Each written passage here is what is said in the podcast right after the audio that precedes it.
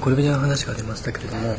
えーとまあ、コルビジェに関して言うとやっぱりその量産化をすると同時に、まあ、コルビジェやっぱり建築家としてすごかったなと思うのは、えーとその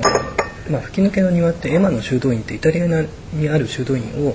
あの若い時に旅行で見ていてでそこから引用していたのとあと、まあ、僕フランスにいた時にちょっとあのいろんな数字から聞いたんですけどもパリの中に、えーと、ビストロがあってでそこのビストロにちょっと吹き抜けの空間があってで、まあ、すごくちっちゃい空間なんですけどもこれじゃ、まああのえーと、セーブル街の事務所のすぐ近くにあってでそこにはあの足しげく通っていたっていう話も聞いたことある。でまあ多分いくつかそういう住居のモデルを見ていてでそのうち、まあ、多分やっぱりそこは建築家の直感であの、まあ、あの吹き抜けの庭であるとかそういうものをこう住居の中に入れるっていうことをやり始めてそれはあの他の建築家は確かにそこまではやらないんですよね。ユニテにしてもねどうやって多様な建築を作っていくかっていうことに関してすごく注意深いですもんね。ね同じものをユニット繰り返し繰り返しそこで実現していくっていうことはこれ以上の中にはなかったんじゃないかと思うんだよね。きっとね。ただ他の建築家たちは同じユニットをコピーペースで作ってた。わけですね。でもう一方で工業化しようとしたしで広報としてもできるだけ単純に同じものを繰り返しできるような広報を発明しようとしたしね。そういう意味ではその当時の広報やあの建築の材料ややり方も含めてどうやって標準化しようかということに関しては20年代からずっと我々相当熱心だったと思うんですね。あの多分、えーと、第3回のブリスあのブリュッセルでシアムが行われた時に、えーと、グロピウスとコルビジェはある種ちょっと似たところがあったと思うんですけどもあの、まあ、ドイツの建築家が割とこう、えー、建築をこう標準化してで、まあ、高さとその輪頭感覚でえーとまあ、標準的配置あのごめんなさいちょっと正確な名前忘れましたけども。あのハンネスマイヤーじゃハンネスマイヤーですか、うん、はい。とかですね、うん、でまあ、ただコルビジェはそれに対して、えーと、もうちょっとなんか建築的な操作を中に入れるというか。そうそうそう、えー、うん。あれハンネス・マイヤーとクルビジェの論争があって、はい、でハンネス・マイヤーはねその仕立て屋だっていうのは建築家、はい、すごい腕のいいで注文を受けてピャッとした仕立て屋を作った。クルビジェは違う建築家と芸術家なんだっていう、はい、もう真っ二つにその時分かれたんですよね、でその仕立て屋だったさっきのハンナ・アレントじゃないけど要するに労働者として優秀な労働者っていうかね注文を受けて、注文に応じる人っていうのは当時の人たちのあそのそのかつての世襲がいなくなってね労働者たちが世襲になっているっていうイメージがあったからそうすると労働者たちが注文に応じて作るさっきの話言うと注文に応じて作る人のことを労働者って言ったんですよ。なるほど。でそのかつての労奴隷たちは注文に応じて作ってただけで、はい、未来に対する店舗なんか何もいらなかったっていうね。ねから注文に応じて作る人のことを、まあ、奴隷っていうふうにその、えー、まあ、労働って呼んでかつては奴隷だったっていうのはさっきのハンナ・アレントが言ってたことなんですけどねでそのハンネス前に言っても注文に応じて作るっていうような、あ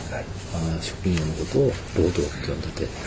それでコルビアそれに対して徹底的にそれは違うっていう。自分たちの思想があって芸術家だっていうのは作る人の思想があってその思想においてものを作るんだ。主体をこっちだっていうのと、ハンデスマイ主体は労働者注文主だっていうのと、真っ二つに分かれたわけですね、それで近代建築ってやっぱり注文主がいて注文主にどうやって応じられるかっていうのはずっと考えてたことだよね、だ注文主抽象的だけどあの具体的な抽象あの注文主じゃなかったですよねだからそういう意味では確かにこれではそのスタートのところからその全然違う非常に強い思想を持った人だっていうのはその通りだと思いますね。それで今はい、はい、どうぞ。いや今の話はあのあ、えーと、一つだけちょっとあのシアムに関しては多分なんかその大きな流れで、えーと、フランス対ドイツみたいな分かれ方をしていて、え第3回のそのブリュッセルの会議の時にあのそれまで、えーと、ドイツでちょっと優勢ドイツ側が優勢になったんですね。第2回までは、ところが第3回目で、えー、とブリュッセルで行われた時に、まあ、そのハンネス・マイヤー対コルブジェあとは大きくはそのフランス対ドイツ側でやっぱりあのドイツは、えーと、建築家って言葉は使わなかったんですね。あごめんなさい、えーと、シアムで、えーと、バウエンっていう言葉にすごいこだわっていて建てることですね。でそれに対してまあフランス側はえーと、もうちょっとそこより作ること、えー、建築家というニュアンスをどんどん入れていくんですけれどもただその第3回で、えーとまあ、なんとなく力が拮抗して第4回の試合のアテネで行われた時に、まあ、これじゃそこで一気になんか自分の流れに持ってきたっていう。だからその20世紀のその僕は分水点みたいなものはブリュッセルにあったんじゃないかと思うんです。第3回第3回の試合でごめんなさい。それはちょっと。第2回目が最初に19だっけ、はい、えっ、ー、と第2回。第3回目忘れちゃった合理的配置が第3回目だったと思います。あそうですか、はい、第2あいえいえ。第2回目は、えっと、ドイツのフランクフルトでしたっけ、うん、行われてたと思います。あそうですか。その時のテーマがその時最小限住居ってやつだったっけな？第2回目だった第2回目だったかもしれな。いですねですが、えーと、2回目はもうちょっとジードルンクの話に行ってたようなあそうですか今のじゃあそのドイツ対フランスなんていうのは第3回目？第3回目でそうですね。あのやっぱりその分かれていたのがはっきりしたっていうところもあったと思います、うん、ドイツの原理的なんだよね。原理的ですよね。さっきのこう直径加速的なすごい。でえっとあごめんなさい。その、今の話で、えっと、つなげて、えっと、いきたいと思うんですけども、あのまさにその、えっと、建築が、えー、仕立て屋建築家の仕立て屋でしか過ぎないということを、えーと、に対して利権さんがすごくあの批判する文章を書かれていたと思うんです。けど、うん、あのホームページで拝見しまして、で要するにその建築家は、えーと、制度制度を空間化する、えー、なんていうか自動変換装置みたいなものであってはいけないというふうに書かれたと思うんですけれども。そう。ただえーと、今の建築家の置かれている立場はあやはり仕立て屋的なんですよね。はい、要するに仕立て屋的って注文主に忠実に応じる職人っていうような意味じゃないかと思うんですよ。だから俺の言うことちゃんと聞けよ。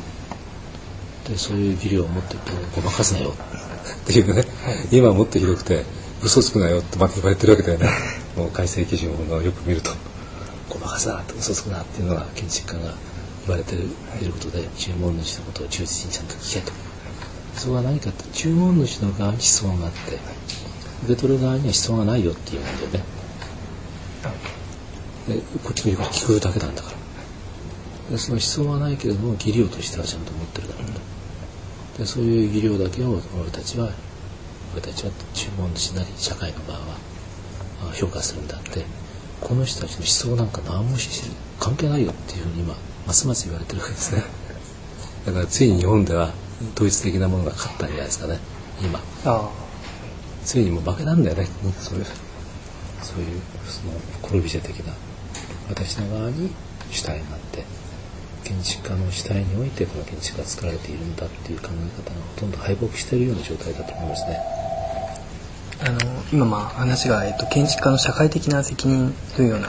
形に移ってきてると思うんですけども、まあ、それは、えっと、今の日本では建築家が建築士としてしか扱われていないというふうに考えられます。えっとね、それはねよく誤解をしてると思うんだけど建築士っていうのは単なる資格ですから、はい、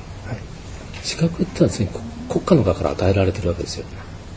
だからある制限付きなのは当たり前の話で、はい、それは単に資格として制限がありますよってこと言ってるに過ぎないですよ、はい、でも建築家としてものを作るのは建築士という資格は持っているけどもその資格において仕事をしてるわけじゃないわけですよね、はい、それをバレ運転しちゃいけないよって言ってるに過ぎないわけで、その資格というのはドライバーで免許をもらってるバレ運転しちゃいけないよそれはその人のキャラクターでも何でもないじゃない。そう。それはものすごい間違えてると思うんだよね。建築士か建築家かっていうふうに比べるバカな建築家もいるんですよ、うん、それは建築士であるかどうか関係ないですよそれ国家の与えてる資格なのでそれは最低限のあるレベルを守りなさいねって言ってるに過ぎないわけですよね。そこにおいて仕事をしてるわけでは我々は絶対ないですよ。そんなものは我々仕事をしたいのは社会とどう関わるかっていうことをしてるわけで別に建築士としての資格の範囲内を守ったとしてもそれは関係ないです。できる話。あるいは建築士なんて資格なんてなくたってできる話で建築家我々がやらなきゃいけない。建築を作る時にやらなくちゃいけないことっていうのはだからその建築家って言って建築が社会とどう関わるかってことを自分の思想において考える人っていうのは別に建築士の資格とは全然関係がないんじゃないかなと僕は思うんですね。にもかかわらずその建築士と資格の範囲内がいかにも建築家であるかのように考えるとか、あるいは建築士の資格に今改正基準法は言うこと聞けよって書いてあるけどもそれが自分のキャラクターでなきゃいけないって考える人がいるから話がおかしくなっちゃうんだね。そのあの我々は常に常にっていうかこう要求されていることっていうのはあなたの思想は何なのかあなたの思想において建築とはどのように作るべきなのかっていうことを常に問われているはずでねでそこにどう答えるかっていうことだと思うんですよね。だから建築家って言葉に僕は特にこだわる必要はないとは思うんですけども物を作るっていうことはその社会の中で、えどういう社会を作りたいかっていうことと切り離せないんじゃないかと僕は思うんですよね。そこをもし外しちゃうと本当にそのむしろ国の側で与えている資格の中だけでじゃあやればいいのっていう話になっていくしそういう人は非常に人数としては僕は多いんじゃないのっていう話をそこで書いたんですよね。あのブログの記事もそうだし。でそこに書いたのはそのほとんど大外野的になっちゃってる。大外野っていうのは接種が誰であれ工務店であれデベロッパーであれその人の作りたいものを受け取って確認申請が取れるような図面に書き換えて、うん、確認申請だけを取るような職業のことを大概やってはいるわけですよね。それは昔からある仕事でそれは建築業界だけじゃなくてあらゆる業界にそういう大学野的な人がいるんですよね。輸出入するにしても医療にしても何にしても多分そういう大学野的な書類を、国の制度の中で、え、作ってる人はいるんじゃないかと思うんですね。でそれ自体はあの別にそういう仕事はあるかもしれないけども我々はその大学野じゃないと思うんですよね。それでその接種頼んでくる人のことだけを聞く。で接種っていうのはさまざまな形をとりますから時には地方公共団体のような顔をしてる。時には民間デベロッパーのような顔をしてる。時には個人住宅の発注者のような人もいる。そういうさまざまな発注者がいるけどもそれら全部それぞれ違うわけですね。でそれを全部その接種って呼ぶのはまず間違いじゃないかと。例えば地方公共団体の時に頼んでくる人は別に接種じゃないです。そういう人は。あの発注者発注者ではあるか発注者はその市民の人たちをのお金でその発注をするある手続きをしてるんですよ、いないわけでねその発注者の意見と我々建築の間だけで物を作るっていうのはそれはちょっと違うんじゃないのっていう。そうすると我々が向くべきなのは発注者の方だけ向いてると間違えちゃうわけですよね、あるいはそれはデベロッパーでもですねマンションを作りたい人がいて発注者はデベロッパーだと、うん、じゃあ発注者の方だけ向いてていいのかっていうとそこに最終的に住む人がいるわけですね、その住む人の方はじゃあ誰が見るのかっていうと建築家が見るしかないんですよね、もちろんそういう優れた発注者もいるかもしれないけどでもそれはそこに最終的に住む人のことを考えるのは本当に我々の責任だと思うのね。でその時にその発注者のデベロッパーの方だけ向いてるとここは一番儲かればいいって話になるじゃない、うん、そうすると鉄筋抜いてもいいかって話になってましたよね。まあ大地震来てみんな壊れちゃったら分かんないですよっていうふうになったらさ、うん、でもそうするとこれだけ儲かるんだよって言ったら、やっぱりそこで発注者の方だけ向いちゃうとまあやらないと思うけど、そこで踏みと多くの人はもうもう僕は踏みとどまってると思うけどね、でもやっぱり姉みたいなやつがどっかで出てくる、その本質的な問題っていうのは発注者が接種であるっていうね錯覚なんですよね。その僕はその大概やってるのは発注者が接種であるっていう錯覚から生まれてるんだと思うんですよ。大概や的建築家っていうのは。そうじゃなくてその発注者は発注をしてるについ。て、でそれはマンションのデベロッパーにしても地方公共団体にしても同じで、じゃあ図書館作るとか地方住宅作るとかっていう時に地方公共団体だったらね、その地方公共まあ地方自治体の建築の担当者とだけ話して作ってったらいいのか、それともこちらに本当に最後に住む人がいる、その人とどうやってその人たちと一緒に作っていけるかを建築家って考えるべきで、民間のデベロッパーだとしたらもう今やどんどん簡単に言っちゃうけども、そうじゃなくて本当に住む人がいるんだっていうことを、それでもこううまく言えるのかね。でますます言いにくくなってるからね だからそこはこう本当に今建築家っていうのはもう大変だと思うんですよ。何をやってもそういうこう非常に今の社会的な矛盾の中に今みんないるからね、そこで本当にこう自分に自覚っていうのも変だけども何かどうやったら踏みとどまれるのかね。でみんなでやったからっていうわけでもないしそこは今本当にそれぞれの人たちが考えなといけないんじゃないかなっていうのは僕のかなり心配していることですね。あの今話をお聞きしていて非常にこう興味深いのはあの一つはそのクライアントは建築のクライアントは誰かっていう問題が、多分あって、うん、あのヨーロッパの話で先ほどのコルビジェからの話だと、まあ、その集合住宅が生まれて20年代に、まあ、ある種のその集合住宅が生まれてで、まあ、その現代になって証券化されていくっていうのはそのどんどんクライアントがアノニマスになっていると。でまあ、集合住宅はまあ誰かがえー、クライアントでしょうけども証券化されると本当にその複数のクライアントがいて誰が、えー、本当のクライアントであるかがわからないっていう流れとあの今のその日本で、まあ、大眼屋化している、えーまあ、建築家というのとあの、えーとまあ、発注者、えーまあ、クライアントというか、えー、接種というか発注者ですよね。でその流れっていうのは割とこう似てるというか、まあ、あのどちらもやっぱりクライアントが一体どこにいるのかわからない、うん、その中でどうやって建築を作っていけばいいのかっていう問題につながるような気もします、うん、そうですねそれは我々の質問に関わるんじゃないでしょうかね建築家も。だから我々自身のこうイマジネーションが問われてるっていうだと思うんですよ。誰がじゃあそこに住むんだっていうことを外してね考えようとも考えられるわけですよね。でもそれでそれを誰が本当にそこに住む人なのかっていうことを考えないで作る人っていうのは非常に広い意味で言うと弾丸や的思想を持った建築家じゃないかと僕は思うのね。別に発注者の方だけ向いちゃうんだとしたら、実はちゃんと設計してるかもしれないけどもどっかで思想としては大概や的な建築家に近いところが僕はあるよ。ちょっとひどい言い方になっちゃうかもしれないけども、うん、そういうで僕はだから自分自身の内側にね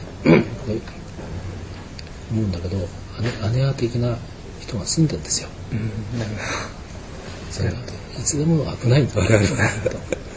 で発注者なんとかだけ見ていくとその、まあ、姉的なところがいつでも出てくるから、うん、その時にじゃあ誰の方向を向けばいいんだってことは我々の側で倫理観として持ってないと、うん、まあもちろんあんな倫理層なんてやらないとやらないだろうけどもどこかで発注者の側を向いてそこに最終的に住む人のことを考慮しないで作るっていこうとしちゃうね。自分がいつもいるんだと思うんだよねみんな商売設計事務所やって大変だからそういう方で。そういうのがあるしね。多分あのそうするとまああのこれからのその建築新しい建築家像というか、えーと、そこで、まあ、先ほどの地域社会権という話が出てくると思うんですけども、うん、ちょっと一旦時間の方がですね、えーと、割とあれですので一旦、えー、ここで、はい、はい。ありがとうございました。